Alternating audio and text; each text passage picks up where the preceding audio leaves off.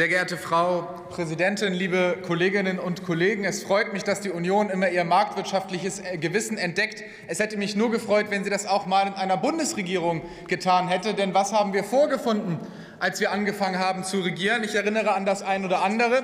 Nicht nachhaltig finanzierte Sozialsysteme, Rente mit 63, Mütterrente, damit haben Sie grundsätzliche Prinzipien der Rentenversicherung gebrochen, Pflegeversicherung nicht nachhaltig finanziert. Sie haben es mitgetragen, dass bei Corona-Wirtschaftshilfen die Schleusentore der Schuldenbremse geöffnet wurden. Stellen Sie sich doch einmal selbst die kritische Frage. 1,5 Jahre Ampel oder 16 Jahre Union. Was hat wirklich dafür gesorgt, dass die Wettbewerbsfähigkeit des deutschen Wirtschaftsstandortes in Gefahr ist?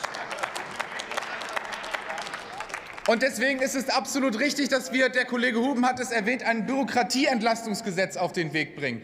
Massenhaft Vorschläge liegen vor. Wir haben sie zum ersten Mal veröffentlicht, um auch da Druck reinzubringen. Aber wissen Sie, welche Nummer dieses Bürokratieentlastungsgesetz trägt? Es trägt die Nummer vier. Und woran liegt das? Die ersten drei kommen von Ihnen, und die haben nichts gerissen. Das vierte wird ordentlich etwas reißen, und ich glaube, wir werden da endlich einen großen Unterschied machen.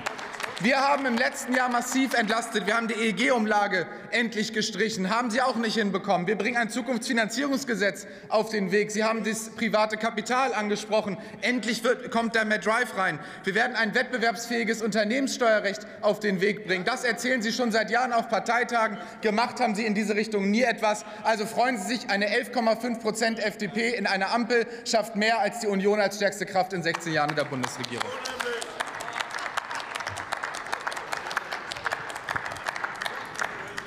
Ich schließe die Aussprache.